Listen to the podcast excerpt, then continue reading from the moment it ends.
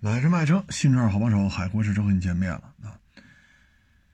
嗯，昨天发小视频了啊，算了算账，我看，各种不满的全来了啊。其实这里边有些数，我觉得你不能老对我进行人身攻击呀。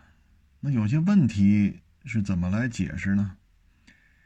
两万多员工，上个月说卖了一万多辆。一九年就投产了，这么多人卖这么点车，这也不太合适吧？小鹏都过两万了，自打这王大姐来了，这个小鹏这销量可翻了一番了啊！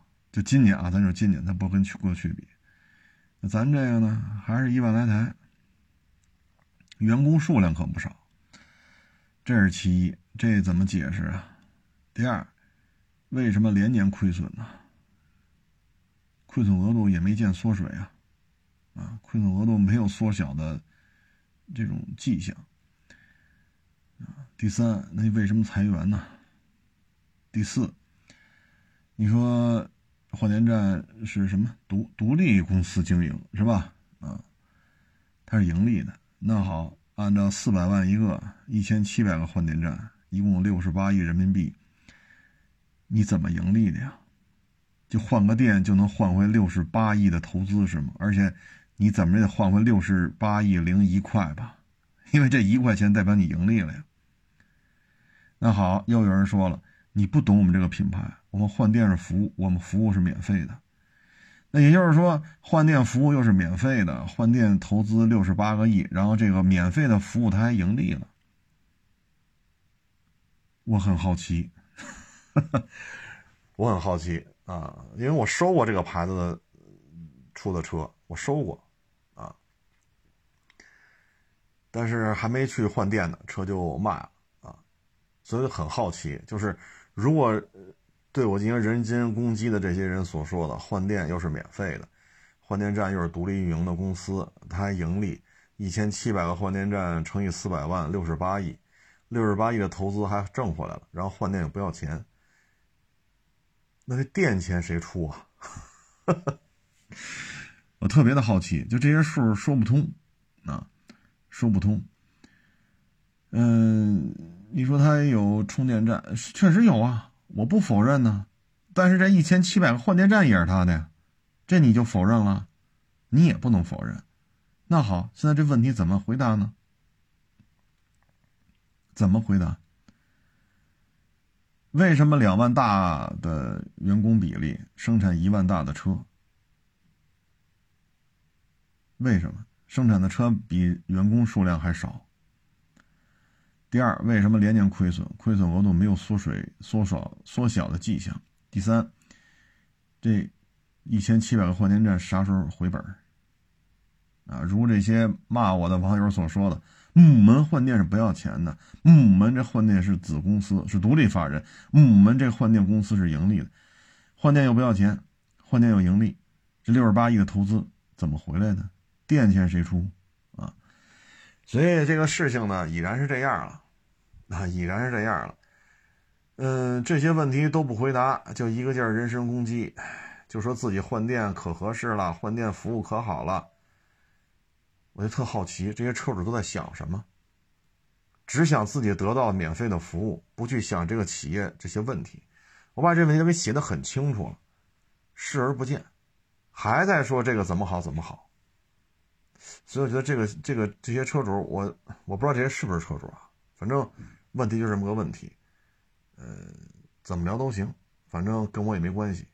他发财了也不分我钱，他破产了。也跟我没责任啊。这个呢，就是昨天那些小视频啊，咱就简单的总结一下啊。那今天呢拍的小视频呢，是一汽丰田宣布要降产啊。这个降产呢是从十二月份开始。咱先说上个月十月份，一汽丰田卖了七万二三吧，啊，七万两三千辆。十二月份降到六万八。一月份降到六万，二月份降到三万八，啊，啊，六万六，呃，六万三万八，说错了，哎，其实无所谓吧，啊，反正就是十二月、一月、二月，到二月份的时候，明年啊，只卖三万八，那和十月份七万多辆相比，哎呀，七万多降到三万多，这个幅度相当惊人呐，啊，毕竟中间三万多到七万多还隔着四五六呢。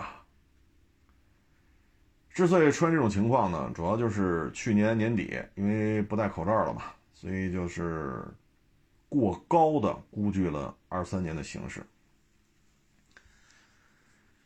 所以呢，大家排产都很高。那现在，对吧？你生产一个车，不是说你所有零件都能自己生产。玻璃，你比如说找福耀；轮胎，你找米其林，啊，然后这个小电瓶你找。比如说风帆啊，然后椅子找谁呀？仪表盘找谁呀？安全带找谁呀？气囊找谁呀？啊，比如说这个 ESP 啊，你找这个博士啊，然后圈啊、盘呐、片呐、卡钳呐等等等等啊。那你把这计划定完了，他们也得定计划，因为他们是配套的。那好，现在到这种程度了，咔咔咔全送来了，送来了你就不能退回去，因为你定的合同，人家跟你配合。签字画押了，那今年的形势大家也都知道，很难，异常的艰难啊。嗯，所以在这种情况之下呢，这一汽丰田呢，应该我相信啊，三个月到半年之前，他应该就开始谈话了啊。所以十二月份在年度计划没有完成的情况下，十二月份就要减产到六万六，一月份只做六万，二月份只做三万八。三月份再定，因为明年的形势变化谁也预测不了。那这个呢，对于厂家来讲降低压力，经销商呢，因为今年丰田一汽丰田也有退网的，啊，说是小道消息说退了得有个小几十家啊，呃，渠道为王，你再这么压库压下去，经销商就全跑了。那现在这个经济形势，说来给投个五千万一个亿的。你这个北上广深呀，还是杭州、南京、西安是吧？武汉、成都什么，呃，重庆，你你开个我们这一丰的店，那就这形势，有多少人愿意开啊？你就别说卖这一丰了，你卖比亚迪，你卖特斯拉，现在都不愿意拿出五千万一个亿干这买卖，因为现在这不是投资的时候。对吧？你说比亚迪卖的好，又卖三十多万辆，特斯拉也还行，啊，比不上去年，但也还过得去。或者你开个安安，安安今年的销量比去年应该是翻了好几倍，也不敢投，形势变化太快。五千万一个亿，真金白银拿出来了，咔一投，退都退不回来，你就得硬着头皮干到底，对吧？所以你把经销商全都逼走了，渠道为王啊！所以厂家减把这个产量减少，经销商呢也不会承受这么大压力了啊！经销商的压力减少了，经销商就能经销商能缓口气儿啊！但是这个谁不合适呢？老百姓不合适，因为你买的车没有这么高折扣了。他只要一减产，没有这么大压力，自然优惠不会给这么多。你像前两天一网友跟我说，他买雷凌1.5三缸自动最低配，十一万十一万三是十一万几来着，就是那最最低配啊，1.5三缸，不到七万提的裸车，就前两天，就前两天，上周六日吧，好像是，就这几天的事儿。不到七万提裸车，全办完了才多少钱？要知道五六月份威驰致炫、智享、威驰 FS 那四个小家伙停产的时候，威驰1.5四缸自动挡最低配还有七万多，那玩意儿还要卖七万多。当然了，这个雷凌1.5是三缸啊，但是大呀，对吧？而且配置可比那个威驰高多了，现在不到七万。甩成什么样啊？合适，我说这你这车买的真合适，但是一丰现在已经明确官宣了要减产，那广丰也会跟进，毕竟都是丰田的两个合资企业。那广丰、一丰，它只要一减产，产量一下来，你这个优惠就拿不着了所以呢，对于老百姓来讲，你想少花钱买车，可能 这个月对丰田而言，可能就是一分水岭了啊。所以老百姓不合适。啊当然了，这种不合适是建立在厂家过高的预估了今年的形势，四 S 店压了太多的车，然后整个今年的形势又不咋地，多重因素导致的。再一个，我可以明确告诉大家，当然人没官宣啊，人没官宣我也不能说。多家主机厂已经大幅度下调了二四年的这个排产计划。二四年现在已经十一月份了啊，马上就十二月份。转过去就是二四年，二四年的排产要比二三年低很多，四 S 店压力就少很多，所以其他的品牌也会出现优惠幅度大不如二三年的这种情况。所以我们老听众应该有印象，一个月前吧，啊，大概是一个月前，我呢录过节目，当时说过，优惠幅度今年就是个阶段性的底部。老听众都有印象，我之前预测来着，汽车价格由于排产计划啊，去年过于的乐观，今年过于的悲观，所以二四年肯定会调的比较低啊，因为去年过于乐观，所以今年排产计划比较高，那今年比较悲观，那明年肯定定的比较低。我之前说过这个啊，老听众应该有印象，大概就是一个月前的事儿啊，所以现在你看预测的就实现了。对这个判断是准的。官宣，你放心，这是官宣，私下里调往下了调排产计划的很多很多。因为今年到现在，百分之九十以上的主机厂还没有完成任务。当然了，最后还有一个来月嘛，万一人家哭嚓一下完成了呢，这也保不齐啊。但是到今儿还有百分之九十以上的没完成，我们就期待这一个来月出现奇迹。我们只能期待这个，但是这个奇迹，我相信会有企业突然一下就完成了，这我相信。但绝大部分说这百分之九十都没完成，然后库差百分之百都完成了，这也不可能。那可能还有百分之七八十还是没完成。今年的形势就是这样的。我的建议呢，你要喜欢，你现在去就去看啊，就这车，你觉得行你就定。你比如这雷凌。说不到七万，你觉得太值了，那你就买，买完别上牌，崩到二一年一月份再去上铁牌。这期间能开三张临牌吧？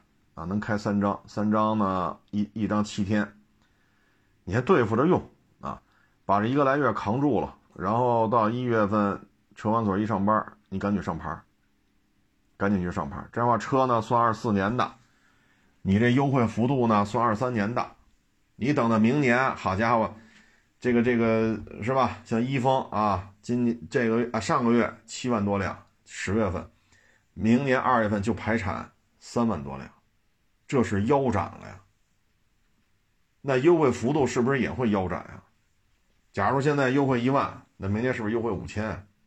今年优惠三万，明年是不是优惠一万五啊？咱挣钱不容易是吧？说要产量要腰斩。那优惠幅度也会腰斩，那咱就抓点紧，但是别着急上牌，三张临牌，反正匀着点呗，是吧？崩到一月份再上牌子去就完了。形势就是这么个形势啊。再一个呢，就是奇瑞路虎啊，也是看了一个报道，从十月份开始，年底这几个月，奇瑞路虎要裁员百分之十五到百分之二十。哎呀，所以现在你看，裁员、减产、减产、裁员。然后今年前九个月呢，中国进口车的销量下降了十七八个点吧，就销量啊，减少了十七八个点。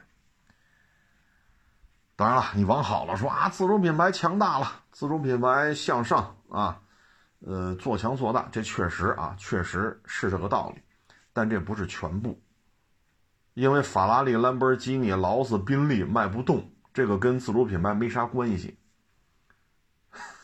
没没啥关系啊。你要说有关系的，比如海拉克斯，2.8T 自动挡带后锁，在港口呢，夏天的时候还卖四十多，现在呢卖三十大，三十大，一降降好几万，还是卖不动，一片一片的搁那摆着。为什么海拉卖不动呢？三十多万，夏天的时候卖四十多万，山海炮才多少钱呢？越野炮才多少钱呢？对吧？我觉得老百姓就十七八万指导价的越野炮就够了，真的是够了，足够用了。咱不就是老百姓吗？不就出去自个自驾游，是不是？自己溜达溜达，足够用了。改装的避震、胎圈、杠、绞盘、涉水喉，足够了，真的。十七八万的指导价，再优惠个几千、一万，不到二十包牌。真的是足够用了，咱不是职业的车手，是不是？咱也不是说无人区的那个探险家，咱就是老百姓，带着家里人转转，越野炮足够了。那您这玩意儿，您这配置还没越野炮高呢。你说夏天的时候，2.8T 卖四十多，现在降了好几万，三十大，这个是受自主品牌冲击的很厉害。你包括三菱 L 二百，谁要啊？我操，都他妈快三十万了，什么配置啊？然后这些车呢受冲击，包括 Mini 销量掉的很厉害，啊，这个是跟自主品牌、新能源是有关系的。但是法拉利、兰博基尼、大劳斯、大宾利，目前这个，你看我身边也有一些做豪车的，你看那优惠幅度，哎呦我去！法拉利一张嘴三十万、五十万、六十万，一张嘴优惠这么多，这是卖得动是卖不动啊？过去可都是现车难求，指导价是一回事你提车，指导价不卖你，加钱。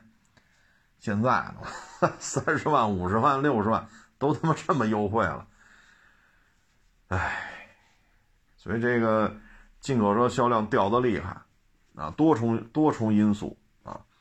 确实是卖不动了，这个有的是自主品牌导致的，啊，新能源导致的，比如刚才说了，mini 海拉克斯啊，以这个为代表的，啊，嗯，至于说帕里斯蒂，哎呦，当年也不是说哪来他妈一帮杠头，天天跟我这说这车必定大卖，你不懂，我靠，到今儿，我操！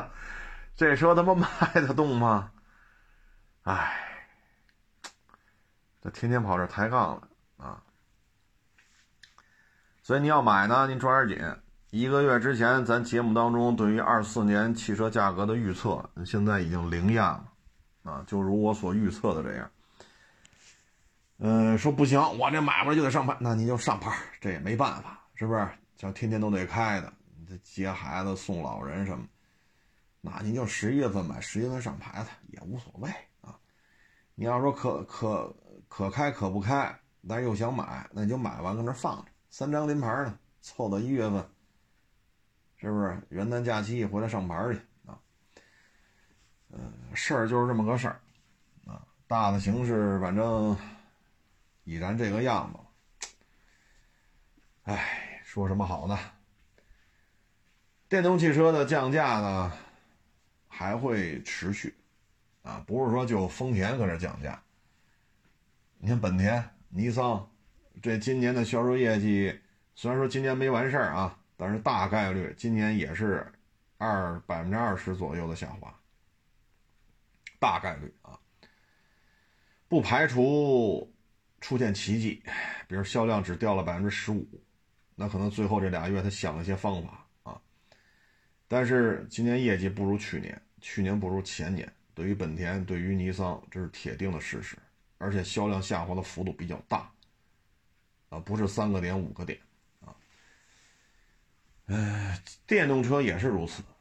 电动车呢，其实最核心的、最难的，我觉得是芯片、车机系统或者电控我觉得这些是最难的，啊，因为它是有瓶颈的，而且门槛太高。再一个，像这个软件需要大量的人员、大量的数据采集，然后求平均值啊，然后各种场景的模拟等等等等，这个是相当耗费人力、耗费资金的。至于说动力电池，现在动力电池价格跟去年动这个时候动力电池价格差的太多了，价格暴跌。这一说电机。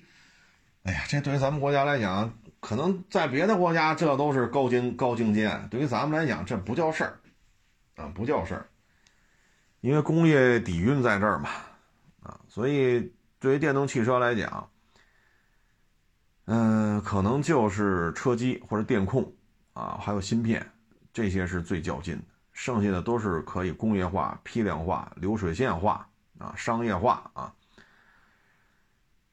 所以现在呢，动力电池价格下滑的厉害，啊，然后其实整个的新能源的这个状态也不太乐观，不太乐观。你看，宝马欧呃东欧的第四个动力电池厂推迟了，啊，因为来自于德国、来自于欧盟的汽车分析师普遍提出预警，就是电动汽车的销量相当不乐观。我还看了一个数据，但是我不确认啊，因为是海外的。大致的意思呢，就二四年经济衰退会进一步加剧，石油需求会下降，啊，嗯，同时呢，也是大老美吧，想通过石油价格的下调，来对于中东啊，他控制不了了，包括大毛现在越打越嗨，打的泽连斯基已经是。叫天天不应，叫地地不灵啊！那泽连斯基讲话，我是真他妈卖命啊！我都卖出去四千万的人口，就剩他妈两千多万了，国土越打越少，我是真卖命啊！没人管我了，我操！现在大猫开抡了啊，所以他有可能要通过降低油价的方式，再加上本身经济就出现了全球性的衰退，对于石油的需需求会下降，对于电动汽车的需求也没有达到预期的那个值。包括我看马斯克也说了，墨西哥建厂的事情有可能要推迟了。就是说呢，整个的需求在预期二四年会缩水的，包括石油价格会下降。啊，当然这是我从海外的消息看到的啊，因为国内还没有官方的翻译。那大概其实这么一情况啊。嗯，所以二四年还是不会乐观的。啊，我们之前就说嘛，二四年是不是是底部啊？二五年能不能筑底反弹？咱之前一直说二四年能不能是个底部，不确认。我不确认二四年是不是底部，我希望就行了吧，就到这儿吧，别他妈再往下掉了，我操！再往下掉谁都受不了啊！但也只能是我美好的期许啊。如果二五年还不如二四年，那咱也只能认栽。你我皆蝼蚁，盛世之牛马，乱世之炮灰，你我无力反抗这个大的趋势。我只能说，发自肺腑的希望二四年能不能就是个底，二五年或者二四年到二五年过渡能不能有反弹的迹象？这只能是我的一厢情愿啊，办不成我也没办法。主要是这里边的变数太大啊，所以我看马斯克要。暂缓墨西哥建厂，啊，然后第四个大众的东欧的电池动力电池生产厂也要暂缓，包括预期二四年石油价格会暴跌，这些消息呢还需要时间去检验。啊，这不是我预测的啊，我只是外网看到的，这不是我预测的，我只是，哎呀，看完之后感觉不是太乐观，啊，你再结合进口车下降十七八个点。就今年前九个月啊，呃，mini 掉的厉害啊，丰田、官宣减产啊，奇瑞、路虎裁员十五到二十啊，未来也要裁员啊，所以大的形势就是这个样子啊，大的形势就是这个样子。今天呢，我还在微博上发了一小视频啊，就是我国啊消防队的装备。哎呦，我老天呐，固体运载火箭！我看完了，我说这是消防队吗？我觉得这是重装消防合成旅啊。四十管火箭炮，二十管火箭炮，轮式自走迫击炮，而且是速射型的，就射速比较高的那种啊。然后还有这个察打一体无人机，啊，激光炮，好家伙！我说这，我说消防队都用上这个了，这玩意儿是灭火的吗？还有那种激光制导带滑翔功能的精确制导炸弹，扔出去就比如一万米高空一扔出去，那俩小翅膀伸出来，地面有个激光束指向目标，激光束反弹这个。炸弹前面有一个引导头，根据这个地面反射的激光，调整两个小翅膀往这滑翔飞过去，射程十公里也好，二十公里也好，啊，它本身没有动力，完全滑翔飞过去之后爆，就是冲这个位置飞过去，二百公斤级别的，它叫做精确制导滑翔灭火弹，二百公斤的，好家伙，我说这这这要说是消防队，我我怎么就不信呢？这个。我觉得这叫重装消防合成旅。这个装备，我觉得包括激光炮，全世界就咱玩明白了。大老美激光炮都没整明白啊！大老美的激光炮往那一摆，俩礼拜是仨礼拜才能组装好，占地面积得半个足球场或者两三个篮球场那么大，这完全没有办法进入实战呐！您这占地面积也忒大了呀，而且一组装两三个礼拜。这他妈仗别打了，所以大老美激光炮已经完犊子了，啊，完犊子了！当年设想朱姆沃尔特的这个激光炮怎么怎么地，怎么怎么地，现在看水中捞月。咱们这激光炮，好家伙，给消防队灭火去了，就是已经投入实战化了。所以我一看，这就这么一个重装消防合成旅。它完全可以左右目前正在开打的这几场局部战争的走势啊！只不过咱们是消防队的啊，像这个如果大毛有这么一个重装合成旅，我操，这玩意儿抡起来可了不得呀！包括那无人机，咱们老看无人机掉一个迫击炮弹或者掉一个手榴弹扔下去，咱这是转管的，我们没看清楚，放的比较快，大概是八个管可以挂八个手榴弹。或者八个六零的迫击炮炮弹，一个一个往下扔。咱们现在俄乌冲突、巴以冲突，无人机都只能挂一个迫击炮弹，或者挂一个手榴弹，或者挂一个爆炸物。咱们这个我数了数啊，没看清楚，大致是八个。也就是说，出动一架扔八个手榴弹，或者八个六零的迫击炮弹，或者六或者八个小号的爆炸物。这个玩意儿，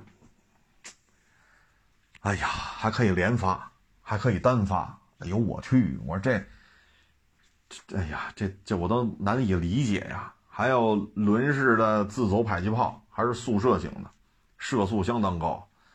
轮式自走榴弹炮，我操！我说这玩意儿卡车炮也灭火啊！我看他介绍打出去的不是炮弹，是灭火弹。哎呀，就想起当就是前些日子咱聊过嘛，相控阵雷达满满山遍野架着相控阵雷达干嘛去？找羊，它能计算出这片空地上活动物体的行驶轨迹、行驶速度，啊，从哪儿来的到哪儿去，它给画出线来，再配合热红外成像，我操！我说这东西，咱们国家相控阵就跟卖白菜似的嘛，很多国家都搞不明白这个。有源相控阵，这绝对是天花板的，到咱这儿放羊去了。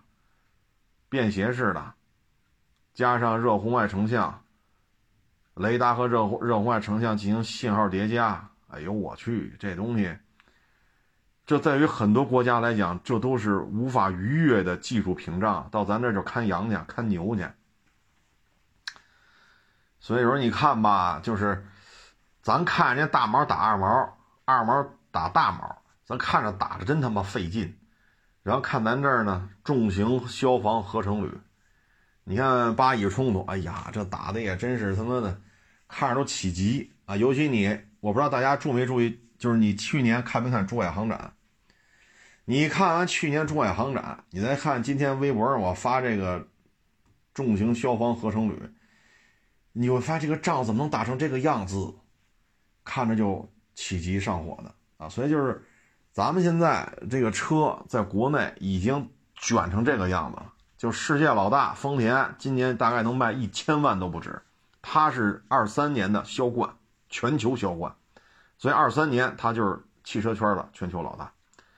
但是在国内也被打得满地找牙，所以国内的工业工业化程度到一定高度之后，内卷的呀，让这些老外真是死去活来的，啊，求生不得，求死不能，啊，你说我退出了，不玩了，我他妈就上非洲卖七六去，我就上他妈的东南亚卖海拉克斯去，你又舍不得，一千万辆，俩丰田能卖一百多万。一百三五十万吧，差不多八分之一、七分之一，你又不敢抛弃这个市场，因为你一下就不够一千万了。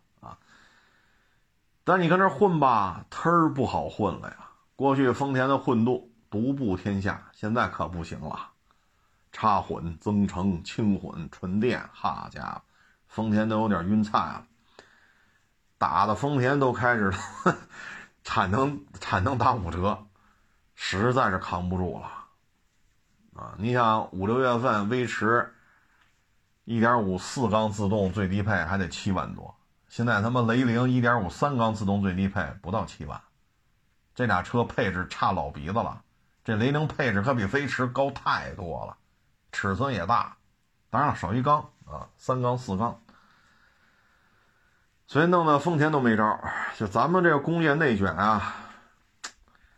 卷的，卷的这些老外也是求生不得，求死不能！所以你看完这重型消防合成旅，你就明白了，什么叫工业化到一定程度之后，高精尖的东西就沦落为白菜了啊！所以中国这个工业化进程啊，它一定会受到以美国为代表的西分西方资本主义国家的打压。什么东西咱们一搞明白了就是白菜价你看哪个国家放羊用相控阵雷达加热红外成像？还要进行数据叠加，还能进行无线传输。你在你草场几个制高点上放上几个相控阵雷达，无线传输，在家拿笔记本电脑，可以对你这一片草原实时进行雷达加红外线的二十四小时监控。你如果给这些羊再放上芯片，行嘞，这个。你可想而知，这在其他国家这都是什么级别的啊？到咱们这就是放羊，包括激光炮灭火去，四十管火箭炮、二十管火箭炮灭火去，自走榴弹炮一百五十五毫米的灭火去，自走速射迫击炮灭火去，激光炮灭火去，全世界就咱们这儿有，咱们还他妈不用，改成消防队了。所以你说，因为咱们的这个努力，让很多高附加值的东西在西方人的把控当中迅速的价格崩塌，啊，之前的盾构机，啊，LPG 还是 LNG 啊，液化天然气那运输船，呃，动车、高铁，啊，等等等等，包括 RPG。啊，之前咱们说过串联战斗部啊，对，还有网友说呢，串联战斗部的 RPG 怎么就得五百起啊？他万一要打三百呢？哎，就这么跟您说吧，串联战斗部的火箭筒、火箭弹，如果串联战斗部破甲深度还不到三百毫米，这个国家的可能啊，锅碗瓢盆都生产不了。啊，就好比说你扔一个手榴弹。连个纸壳子都没炸烂，那我只能说这个国家呀，锅碗瓢盆都生产不了。我只能这么聊了啊，这不这这就没法再往下解释了。串联战斗部的 RPG，说五十米、一百米，那破甲深度就应该在五百毫米这一块再低再低你就别造了，就别造了，你直接军火市场买去就得了。有的是国家能生产这玩意儿。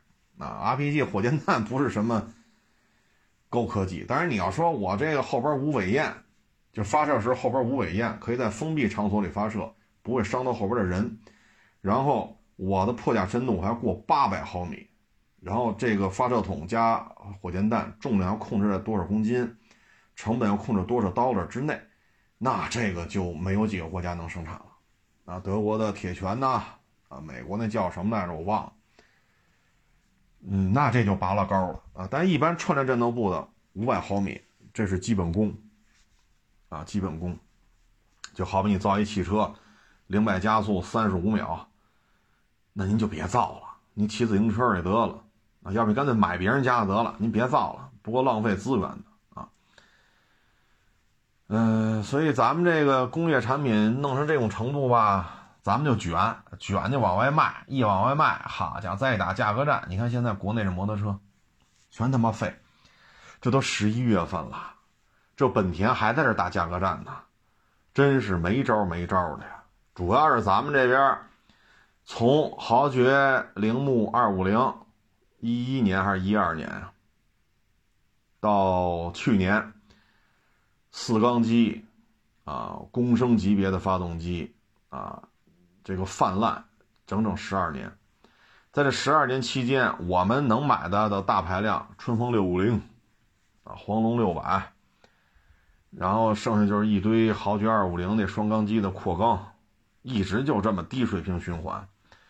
春风六五零都卖了多少年了？一三年、一四年的事儿吧。黄龙六百也差不多，跟豪爵二五零差不了一年半年的，一直就这样，突然一下爆发出来。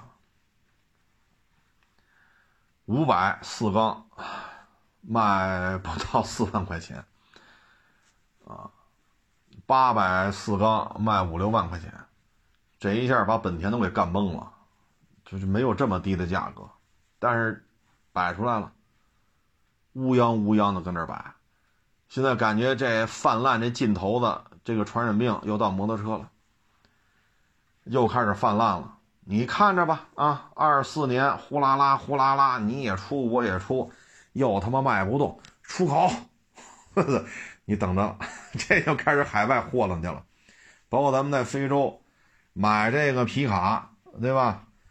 咱们的皮卡是两吨的皮卡，当他们一吨的卖，跟海拉克斯一吨皮卡同台竞技。然后因为咱们工业产业化的这个能力在这儿呢，所以咱们这皮卡两吨的当一吨卖。大梁加厚一毫米，后边这槽帮子，皮卡这槽帮子加厚，防锈漆喷两遍，啊，然后离合三件套用重型卡车，空调加强了，悬挂加强了。到那边海拉克斯差不多六万刀，咱这个卖三万刀，这就是工业产业化。现在弄的海拉克斯在那一片没法卖。那边哪有什么超载的概念？你跟他说超载，他都不明白你说的啥。但是你出去一跑去，海拉克斯拉两吨就不行了，后边大板簧都快崩了。咱这拉两吨没事儿，他那叫超载，百分之百，咱这叫正合适。你明白这意思吧？离合三件套咱可以改喽，用他妈卡车的离合三件套，重型的。悬挂给改喽，大梁的加厚，槽帮的加厚，防锈漆喷两遍，原来喷一遍。你像海拉克斯在那边也没法混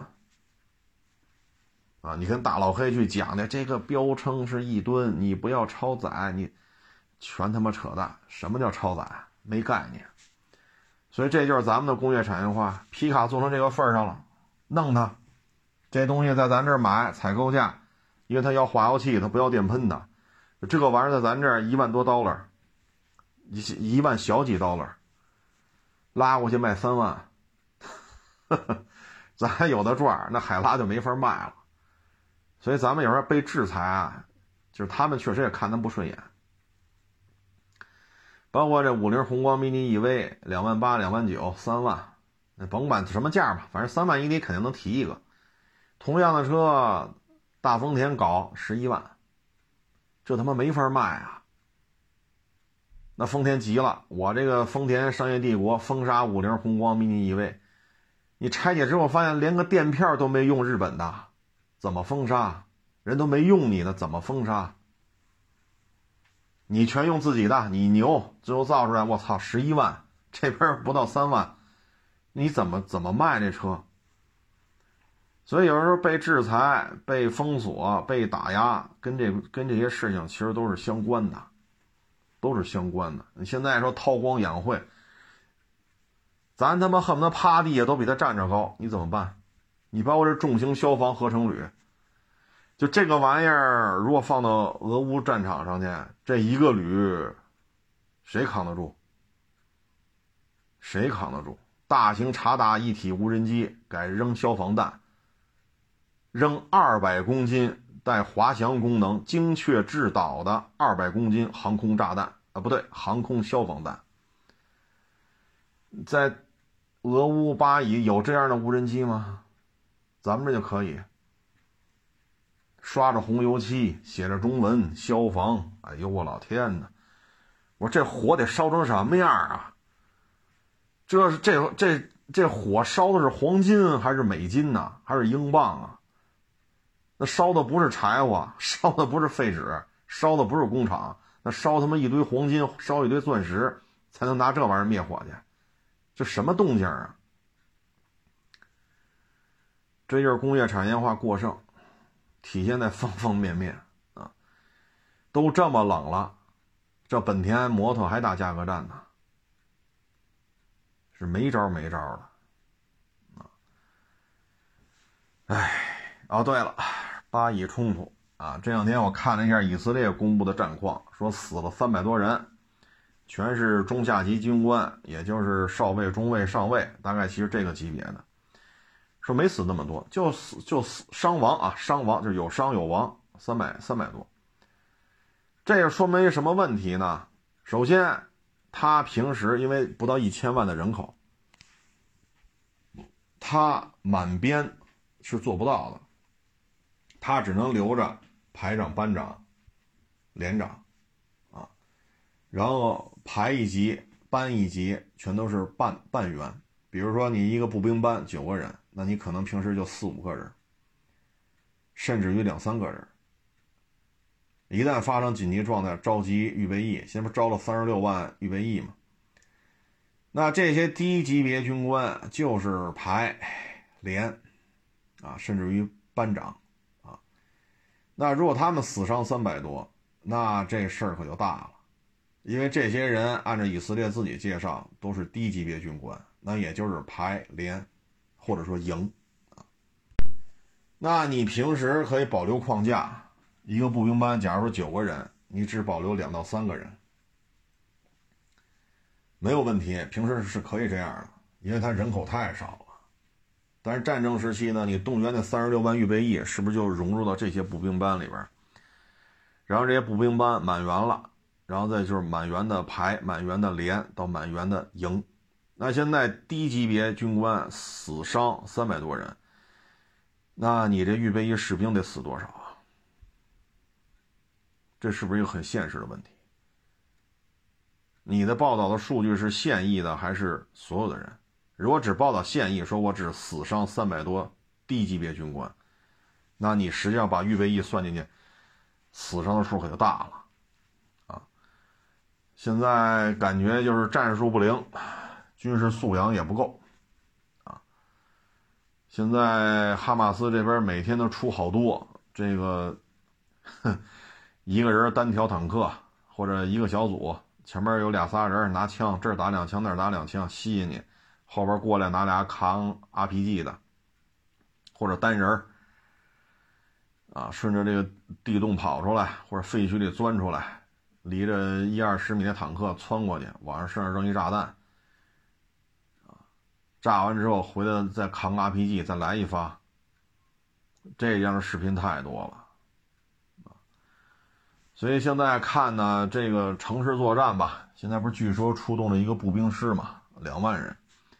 打了也快一个月了，那事实上加沙你你也没拿下多少地儿来呀，就说拿推土机了，可是推土机的防弹性能太差了，一层防弹那钢栅栏就防串联战斗部的 RPG。但是里边那就是玻璃啊，挖掘机不可能全的钢板糊死了，靠潜望镜那看不见呀。所以全装甲的挖掘机在串联战斗部的 RPG 攻击下根本就扛不住。你外边有一层钢栅栏，隔十厘米、二十厘米，里边需要是钢板防弹防弹装甲，防弹装甲再挂点反应装甲，才能有效的应对串联战斗部的 RPG。你外边是钢栅栏，里边就是玻璃啊！我这玻璃是防弹，防弹玻璃结实还是防弹钢板结实？这他妈不是常识问题吗？再说那么老高，那大挖掘机，我操，他妈三四米高，这这比坦克还高他妈一两米，这这挖掘机推进这事儿可不是，所以现在只能搞无差别轰炸、无差别的炮轰。这不前两天他那个高官不说了吗？不行扔原子弹。当然了，说完这话马上就给他停止了啊，因为这话说出圈了。那为什么急了说扔原子弹呢？就是地面进攻损失太大，这么炸下去，梅卡瓦四这个费效比以色列的经济是扛不住的。一台梅卡瓦四大几百万刀了，一枚 RPG 串联战斗部的，我往多了说啊，几千刀了。几千刀了对大几百万刀了，一发换一辆，一辆换一发，你说这谁扛得住？以色列的再有钱，你这么消耗军火，他是耗不起的。所以打急了眼了，现在就是叫嚣不行，扔原子弹得了。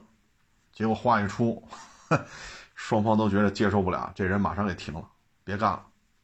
那为什么他急了会说这个呢？说白了就是装备、战斗意志、战斗素养。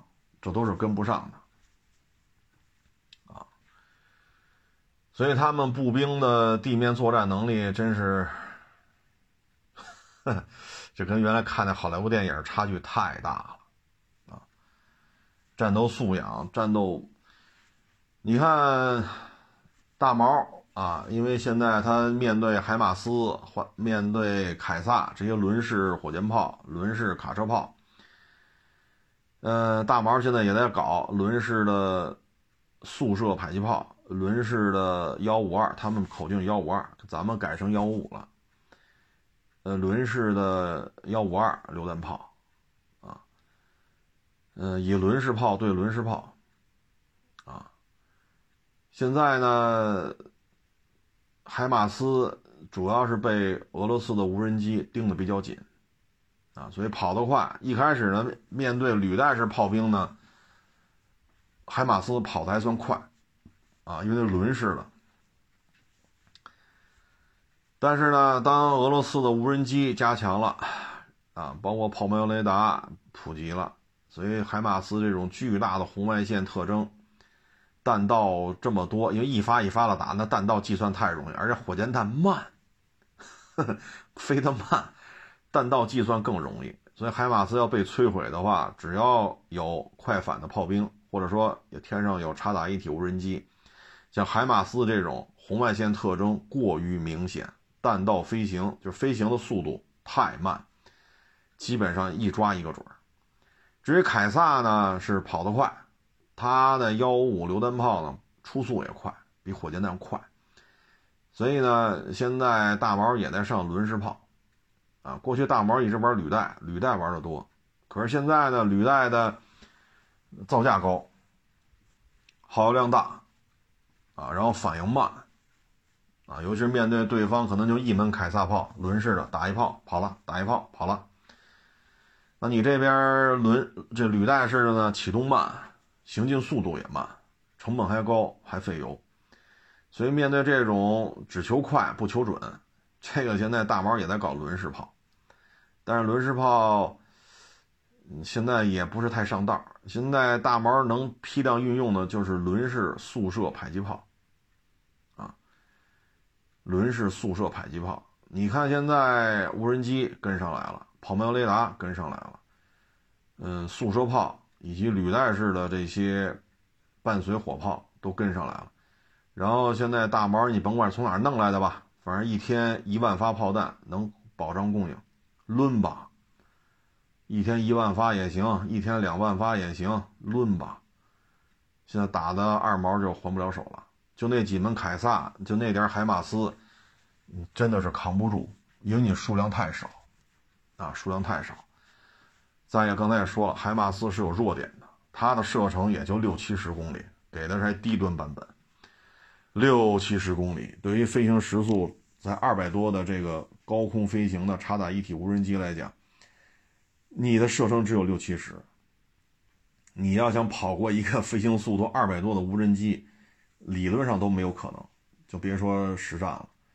所以现在海马斯战损也比较高，啊，那现在看以色列是没有招你明白吗？没有招梅卡瓦斯的战损率现在十月底说就已经达到百分之十了，就是就这四五百辆梅卡瓦斯已经干干掉四十辆左右了。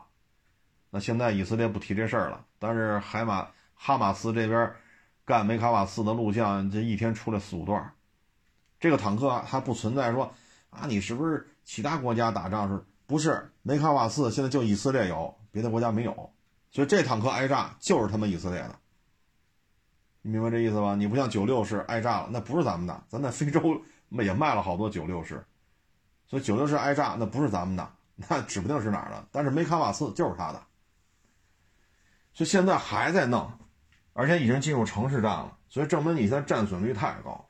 那以色列面对这个城市战没有什么有效的方法啊！你的无人机跟不上，你有 F 三十五隐形战斗机，你都不知道哪个废墟里有人。再说这儿可能就仨人，两个拿枪突突你，一个拿 RPG 打你屁股，一共就仨人。好，你扔九百公斤的激光制导炸弹，好扔三枚炸仨人。您这仨炸弹多少钱呢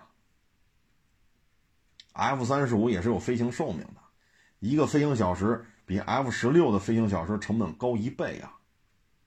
什么都不弄，就纯飞行小时，一小时就好两三万刀了。您再扔三个炸弹，激光制导的，别九百公斤了，就是二百公斤的，您这费用太高了呀，太高了。你还不一定炸得着，因为他这屋跑那屋，那屋跑这屋，或者干脆下下地道了，你咣叽一炸没用，他再从那口出来还给你打，一共可能就仨人，弄得你这五六辆坦克是没招没招了。所以他现在这种长航程的天上盘旋的无人机，呃，通过红外线啊，就就地面进行扫描，看哪有有人嘛，肯定有热量，它和环境温度不一样，你就在这盘旋就可以了。因为它没有防空力量，它也没有空军，你在地面上四五千米的高度，但是现在它这个空中掩护它做不到。那你说出动武装直升机呢？说 A H 一也好，A H 六十四也好，阿帕奇、眼镜蛇，他又怕被 RPG 打下来，因为这玩意儿动静太大。但是呢，四五千米高盘旋的这个无人机，说一飞飞四十个小时，挂着弹跟这察打一体，他现在又。我也不知道为什么是美国人没给他，还是怎么着的，所以你现在地面进攻很吃力。你现在能做的就是把这片房子全毁掉，然后推土机推平了。可是推平了之后，地下地道不受影响啊。在你推平的过程当中，还是挨炸。现在天天出来这么多视频，天天出来这么多视频。还有他那重型坦呃重型装甲出租车。那玩意儿只有以色列有，别的国家都没有，所以你挨打了就是以色列挨打了，不是别的国家的。你天天这一出来这么多，所以战损率有点高，啊，以他不到一千万的人口，他的经济能扛住吗？你说加沙也不大，但里边最起码两三百万人吧，你这要肃清喽。哎呀，咱先不说得罪多少人吧，就说他自己得消耗多少人。以他这个国国家这个体量，他耗不起呀，九百八百就这么点人，拿出三十六万预备役，再加上现役四五十万人，这个这个比例有点高啊，他经济就会崩的。你看大毛一亿多人，现在拢共上战场的就四五十万，他 八九百万，他也弄了四五十万，但他人口基数只有大毛一零头啊。而且大毛地下的矿有的是，粮食有的是，就这几年打仗打了六百多天了吧，这出粮食出口几千万吨、几千万吨的往外卖，不缺石油，不缺天然气，不缺粮食，不缺木头，吃的、喝的、用的不缺。人家是吧？打的打成这个状态，你说他他没这两下子呀？所以这个事情一旦进入不了速决，而且拖下去，以色列经济扛不住。再给你家底儿太薄，家底儿太薄。你不像大毛二，是我坦克叮当五四干了好几百辆，没事儿，库存有的是。特九零没了，还那阿尔塔，嗯，几十辆吧。叫阿伯塔阿尔塔那个最新型的坦克，说几十辆啊，也有被摧毁的。特九零被摧毁干净了，那我特八零，特八零还有特七二，特七二不行，特六四、特六二搬出来，库存上万辆，人他妈跟你耗得起，修呗，操，不能用了，放十年，放二十年，修，修好了总能修好，能用上。这大毛有这个战争潜力啊，库存里。大几千台坦克搁那扔着，修了就能用。实际装备的有几千台，这里外里上万辆坦克跟这耗，你谁有这个能力？以色列没有。这么耗下去，说也跟大毛二毛似的干六百多天，以色列到不了就崩了。但是他现在又没有办法速战速决，又没有办法。你现在明显看出来，说打了快一个月了，加沙你占了多少啊？占了二分之一了。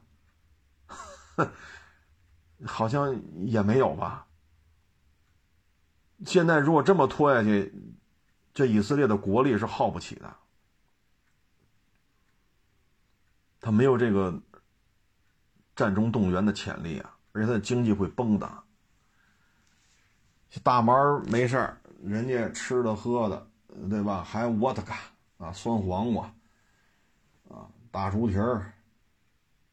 就这就这么打，人粮食还出口好几千万吨，他妈不缺这个，地下的矿不就是造坦克吗？不就是造炮弹吗？矿有的是。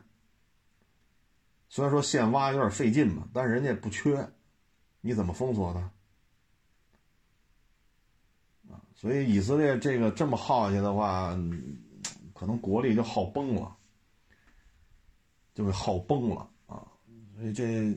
也没有速战速决的有效的方法。你比如小型无人机、大型无人机，它也没有。你像之前郑州发大水的时候，咱们节目当中就提醒过各位，贵州起飞的大型无人机，从贵州飞到郑州，在郑州水灾现场上空盘旋了五个小时，它飞到哪儿，哪儿就有电话、短信、微信、抖音、快手、微博。飞到哪儿哪儿就能用，这就是大型的空中传输基站，只不过在天上飞。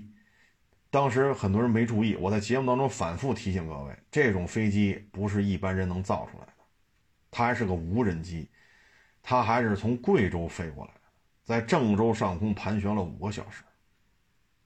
五个小时之后人没走，只不过不对你开放了。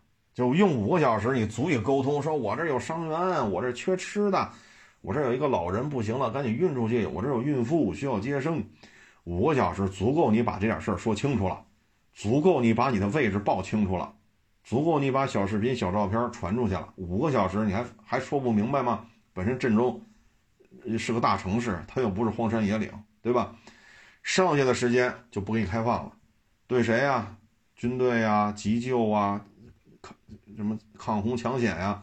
剩下对人家开放，因为充分了解了你们哪有伤员，哪有病号，啊，哪儿缺粮食，了解完之后就开始调动了，在郑州上空盘旋了好长时间，对老百姓开放是五个小时，然后再飞回贵州，中途不不降落不加油，您可以上地图上查查去，从贵州到郑州距离是多少，飞过来飞回去。对民用开放五个小时，然后不对你开放了。对于救灾啊、军队啊、医疗啊、抗抗洪抢险，对他们开放。就这样的无人机，可不是一般人能有的啊！不，可别小瞧这玩意儿。去去年吧，是去年发的水灾吧？当时节目里我就反复提醒各位，这可不是一般人能造出来的。飞到哪儿哪儿就有信号，它在你上面飞了五个小时，那你没想想吗？反过来用呢，那就是电子战，我可以让你五个小时没有网络。那这么用呢，就让你五个小时有网络。就这就是工业内卷，啊，工业内卷。所以你你再回忆一下去年中外航展，你看那些外国客户，头顶一块布，天下我最富，你看他们那个，哎呀，乐的呀，那个真是那嘴角恨不得都都咧到那个眉毛上去了。为什么这么高兴？就看到了太多超乎想象的东西，啊，包括今天微博上发这个重型消防合成铝固体运载火箭。这玩意儿灭火吗？我怎么看着就，这不就是一短程弹道导弹吗？啊，所以这就是工业内卷，啊，摩托车扛不住全降，汽车扛不住全降，而且我这么说，电动汽车的降价还会持续，因为现在整个需求在减少，就是全球性的需求都在减少，包括马斯克说莫斯科建啊什么莫斯科了，墨西哥建厂要暂缓。大众的东欧第四个动力电池厂要建要延缓，为什么？为什么？我看美国那边预测二四年油价会暴跌。一经济衰退，全球需求变少；第二，借此机会打压中东地区和大毛，因为他们都是石油输出。这都是需求端在减少，这都是需求端在减少的非常显著的特征。但是工业生产力已经泛滥到这种程度了，相控阵哪儿那么多部队用这么多相控阵呢？但是你产能拉起来了，你不造干什么去？放羊去吧。相控阵加热红外成像，然后信号一叠加，在笔记本上通过卫星通讯传到你笔记本电脑上，你这羊再装上芯片，好家伙，你不觉得这个玩意儿要用在巴以冲突是不是更好使啊？是不是更好使？在咱们这儿只能沦落到放羊，只能沦落到干这个。很多国家是搞不出相控阵雷达的。你像土耳其、伊朗搞相控阵雷达、有源相控阵，磕磕绊绊的，到现在也弄不利索。咱们这儿呢，放羊去，给羊装上芯片，结合北斗卫星一定位，好家伙，您这是放羊吗？你不觉得这套东西从放羊挪到巴以冲突？挪到哪边哪边就赢了呀，所以这就是工业内卷啊，工业产品泛滥。但是呢，按照现在德国大众也好，马斯克也好，包括他们英国、美国对于二四年的石油的需求的这种预测也好，二四年将是一个需求下行的这么一个状态，需求下行啊，所以电动汽车还得降。国内呢是供的太多了，就这么点市场份额，是不是？那怎么办？那只能是死道友不死不死贫道呗，那没有别的办法。所以二四年减产了，但是电动汽车的冲突依然是不可避免，因为丰田家大业大，扛得住，呵呵，全球卖一千万。你这是从七万多降到三万多，对于丰田来讲扛得住，但是对于造车新势力来讲，你扛得住吗？你扛得住吗？现在造车新势力顶了天儿不就是理想卖四万辆吗？顶了天不就是这个量吗？小鹏两万辆，还有谁？也就这水平了吧？一两万、两三万、三四万。他敢停吗？他像丰田似的，我操，打打五折我不卖。他们没这胆子，所以他们只能去降价冲量，降价冲量，这是他们唯一的出路。所以电动汽车保值率您就别奢望了，啊，别奢望。你说特斯拉这宣布又要涨价，宣布吧，您愿涨您就涨。反正今年销量跟去年比，特斯拉在华的业绩没有去年那么猛，还要涨价那就涨。啊，特斯拉现在的问题就是产品太少，啊，它的产品就是一 Model 3、一 Model Y，咱不说进口的，就说国产，就这俩。卖这么多年了，Model 3刚有换代，Model Y 换代可能还得稍微等一等。这个节奏太慢了。你看看比亚迪，你看看蔚来，你看看理想，你看看小鹏，你看看埃安，新产品的更新速度多快，就这两款车，所以消费层面多少有点乏力了，审美疲劳了。嗯，嗨，这东西反正二四年吧，按照现在这节奏呢，你要是买油车，你觉得现在折扣真大，那你现在就定，然后明年上牌去，啊，电车呢只会越来越便宜。当需求端在缩水的时候，所谓动力电池的稀有金属的采购量也在缩水，包括马斯克为什么延缓墨西哥开厂的事儿。包括大众的东欧第四个动力电池厂为什么要暂缓，都是需求不足啊。他们都在调低二四年的预期啊，所以各位就各自有个判断吧。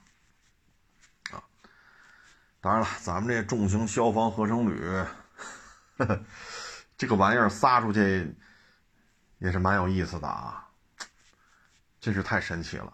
啊，没想到消防队这个武力值应该是拉满了啊！这么一个重型消防合成旅拉出去，这个战斗力是有点恐怖了啊！你看，大毛打二毛，二毛打大毛，八一冲突都是一个小无人机挂一枚弹，咱们挂八个，可以单发，可以连发，连发一下扔八个，好家伙，您这杀伤力，哎呀！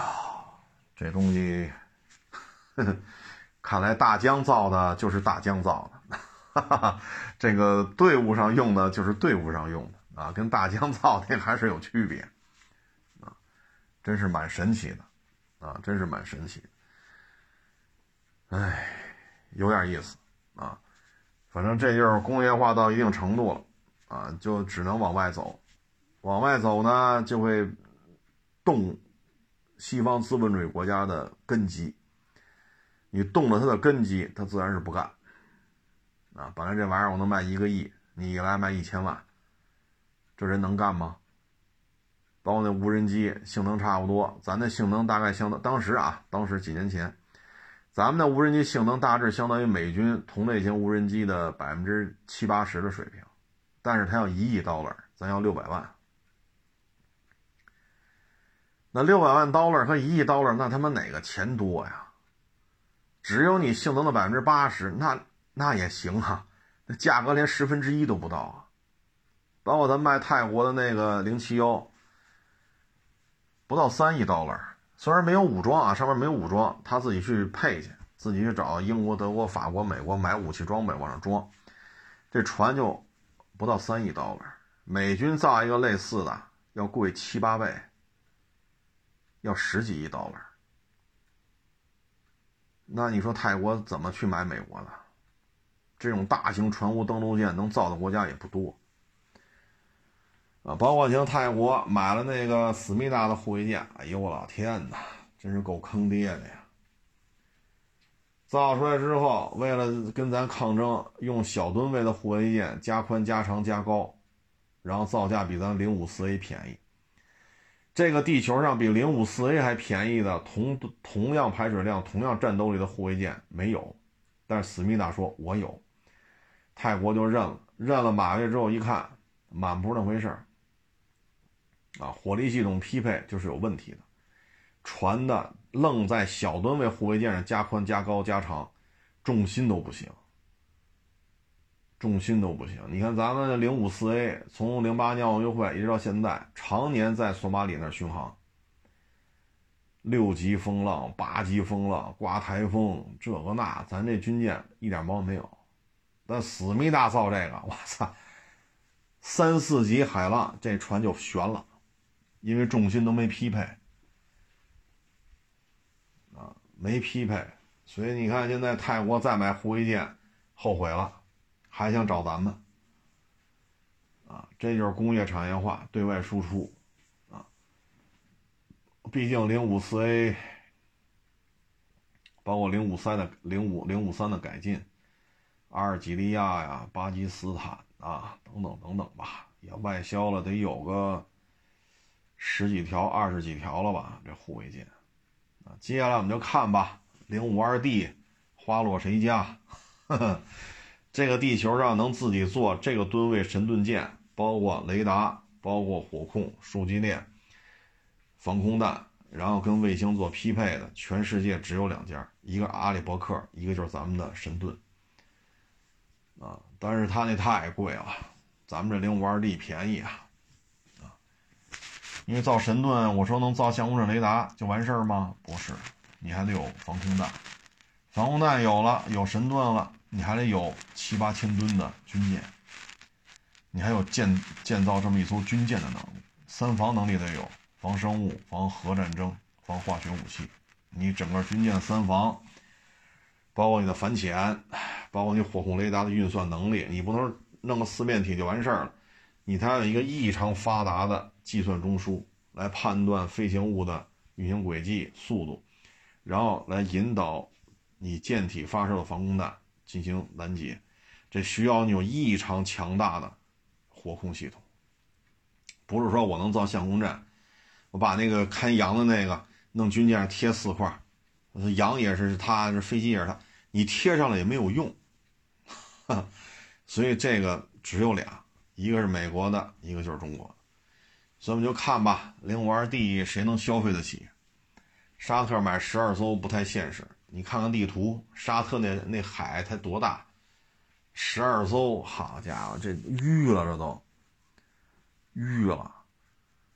啊，就好比胡同里边警察巡逻都是骑电动自行车，你跑胡同里非开陆巡，好家伙，进去就得死里头，对吧？人警察都骑电动自行车溜达溜达去的，你非开陆巡进去，你跑得了吗？啊，就这意思。所以我们就看看吧，零五二 D 谁会成为第一个海外用户？国内卷的是不能再卷了，巨大的产能需要释放。唉。如果明年需求进一步下降的话，车圈还是不好混的。就像原来我们老说嘛，没有买卖就没有杀戮，车圈也是没有需求就没有买卖，一个意思。所以之前一九年吧，是吧？送外卖的那个大 CEO 就说的嘛，一九年是未来十年最好的一年。现在二四年了，我很认同他说的话。现在二三年了，我很认同。二四年，希望战争少少一点吧。啊，如果战争，说菲律宾呐，啊，坦湾省保安大队呀，思密达呀，然后现在缅北，啊，这他妈都围着咱们。啊，希望能和平吧啊。巴以冲突也好，大毛打二毛也好，咱就看着就行了，啊，不耽误咱们工业泛滥之后的对外出口就行，啊，而且一打呢，咱们跟阿拉伯世界的关系呢进一步走近了。